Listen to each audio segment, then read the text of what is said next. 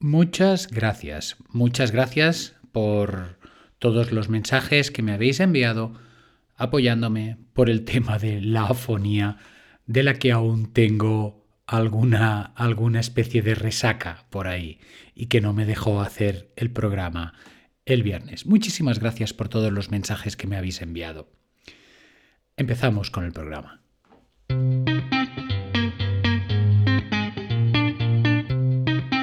Estáis escuchando el podcast de Psicología, Comunicación y Crecimiento Personal de Joan Contreras. Bienvenidos. Bienvenidos, bienvenidos a esta, a esta mañana de lunes y ya os digo, con la voz aún no del todo recuperada, pero creo que aún podremos hacer el programa con unos mínimos de entendimiento, que era imposible, era imposible el viernes hacerlo. Y, oye, ¿cómo se nota cuando no tienes algo lo que lo echas de menos? Madre mía. Echaba, yo oía alguno de los podcasts que he realizado y oía mi voz y decía, ay, la quiero recuperar, pobrecita. Es decir, que se valora aquello que no se tiene y nunca, nunca mejor dicho. En el programa de hoy vamos a hacer algo que a mí me encanta, a mí me encanta, que es esa comunicación con vosotros y ahí os voy a poner un mensaje que me envía por audio Miriam y que me comenta esto. Y yo te quería hacer una proposición para uno de tus próximos programas sobre cómo, cómo la mujer de hoy en día puede encontrar el equilibrio entre su, su propia vida y la de su familia, ¿no?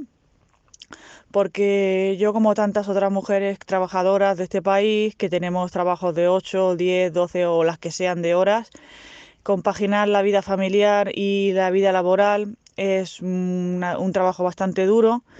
Eh, ya no te explico si estamos divorciados, las parejas de, de, personas que estamos divorciadas, que somos muchos, ¿no? Desgraciadamente, Em, y tenemos hijos, compaginar los fines de semana y todo esto. Pero bueno, la cuestión es cómo, cómo al final del día mm, satisfacer las necesidades de tu familia, digamos, y poder llegar a todo y también en la, a tu trabajo. Y después cuando se apaga la luz también tu marido te está esperando ahí. Entonces llega un momento que dices, tengo ganas de escapar y, y irme, no sé, una semana para no tener que satisfacer eh, ni preocuparme, ni cuidar a nadie más, ni etcétera, etcétera, etcétera. Entonces, eh, esto, es un, esto es una... Yo creo que ahí tiene, tienes para un programa, ¿eh? Bueno, yo Miriam te agradezco la sinceridad y e, esa, ese desparpajo que tienes para poder explicar tu situación. Y sí, evidentemente tengo para uno y tengo para bastantes programas porque la situación de, en general, la, humanidad o las personas ya es difícil y la situación de las mujeres aún lo es o suele serlo más en estos aspectos que comentas. Mira, vamos por partes. Mira, en principio, nada más para empezar, ¿eh? yo creo que unas vacaciones, eso de irte por ahí como tú dices, yo creo que te las mereces. Porque con esos horarios de trabajo y con tu situación pues, pues de niños y de atención a la familia, pues todo el mundo nos merecemos algunas vacaciones, aunque sean cortitas, de vez en cuando. Para empezar, lo siguiente, tocas dos temas que creo que son básicos. Uno es el tema de compaginar la vida personal y la vida laboral. Esto es un gran tema ya. Y luego el otro que comentas es la de satisfacer las necesidades de mi familia. Y, estos dos puntos, tanto la compaginación de la vida laboral y personal y la satisfacción de las necesidades, creo que necesitan una atención especial, que paremos, que respiremos, y que de alguna manera veamos la situación de otra forma. ¿Por qué? Porque si intentamos solucionar las cosas desde el punto de vista que éstas se han creado, es muy difícil encontrar una solución. Es decir, si yo no lo miro desde fuera, alejándome un poquito, eh, va, a ser realmente complicado y no voy a dejar de ir dándole vueltas a las cosas. ¿eh? Entonces, ahí, para poder solucionar o dar una salida a esto, vamos a llamar al coordinador. Sí, vamos a, llamar al coordinador porque el coordinador nos tiene que ayudar. Es una técnica que estoy utilizando últimamente y que realmente me está funcionando. Y yo creo que a todos vosotras, todas vosotras y, a todos vosotros también, a todos, os puede ayudar. ¿Qué es el coordinador? Mira, el coordinador, para que funcione bien, buscáis una gorra que tengáis en casa, un sombrerito, y os lo ponéis. Y decís, ahora soy el coordinador.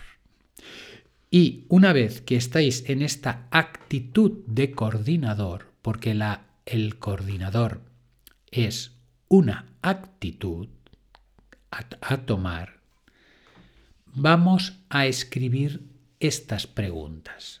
Les voy a decir despacito para quien quiera escribirlas. La primera pregunta es, ¿tengo momentos para mí para reflexionar tranquilamente sobre lo que estoy haciendo en el día a día? ¿Sí o no? ¿Tengo ese momento o no lo tengo? ¿Lo tengo en el día? ¿Lo tengo una vez a la semana? ¿Lo tengo una vez al mes? ¿No lo tengo? Lo siguiente que tengo que pensar es ¿qué estoy haciendo que podría dejar de hacer? ¿Qué estoy haciendo que podría dejar de hacer? Y esta segunda va ligada con esta tercera, que dice, ¿soy demasiado exigente con las cosas que hago?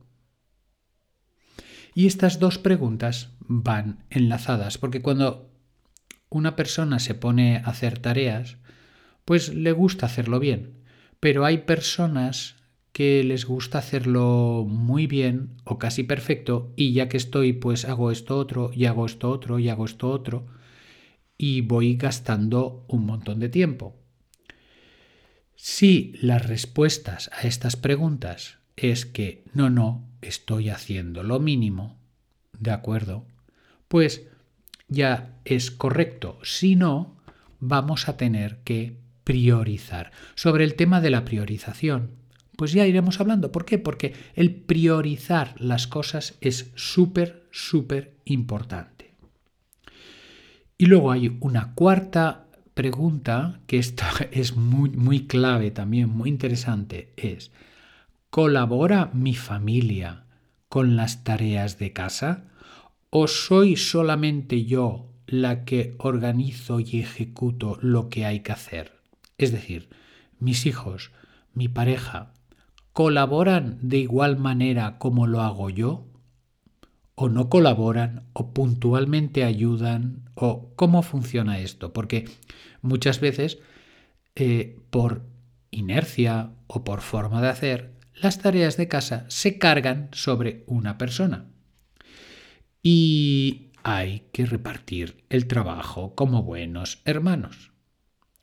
Fijaros que en una familia la gente quiere ver a las personas contentas. Y para que, por ejemplo, la mamá o el papá estén contentos, pero hoy estamos hablando más de mamás, para que las mamás estén contentas, necesitamos que toda la familia dé el callo. Porque no vale eso de, ay, bueno, sí, ya se encarga ella. No, no, no. Necesitamos una actitud activa. Una actitud en la que, si es posible, la mamá no tenga que pensar. Vuelvo a repetir, que la mamá no tenga que pensar. Porque si ya piensas, a lo mejor pues a ella le resulta más fácil hacerlo que no encargarlo, etcétera, etcétera. ¿De acuerdo? Y esto me refiero ahora me, me dicho esto, estas cuatro preguntas, vuelvo a la primera. Tengo un momento para reflexionar y ese punto de reflexión es básico, porque ahí vamos a respirar, porque ahí vamos a pensar en, por ejemplo, ¿voy a cambiar de trabajo o no voy a cambiar de trabajo? ¿Voy a tener esperanza o no voy a tener esperanza? ¿Voy a tener una actitud positiva o no voy a tenerla? Y el cansancio, fijaros bien, el cansancio físico y el psicológico también, pero sobre todo el, físico, el llevar ese estrés, hace que sea la música de lo demás la que resuene en nuestro interior y nosotros tenemos que crear música. Necesitamos crear, escribir eh, canciones, tener un ritmo propio, una forma propia de hacer las cosas. Y ahí tenemos un trabajo quizás más importante que el, ir a, limpiar el comedor o... Es decir, hay un momento en que es muy importante parar, respirar, reflexionar y tomar decisiones. Si no hacemos eso, la corriente de la vida nos lleva como un barquito de papel hacia abajo y, a veces bien y a veces mal, pero la sensación de descontrol, y esta es una de las cosas que, que creo que salen en el mensaje que nos ha enviado Miriam, esa sensación de descontrol, de que todo se me va de las manos, pues es necesario ir rectificándola. ¿De acuerdo? Ya iremos trabajando estos temas, creo que son importantes y Vamos a respirar, hacer la reflexión del día, inspiramos, tomamos aire, retenemos.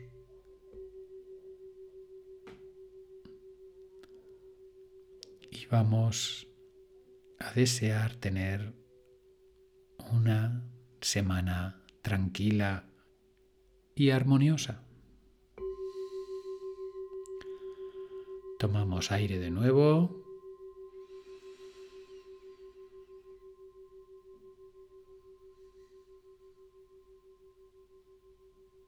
Y nos vemos mañana en el próximo programa. Hasta luego.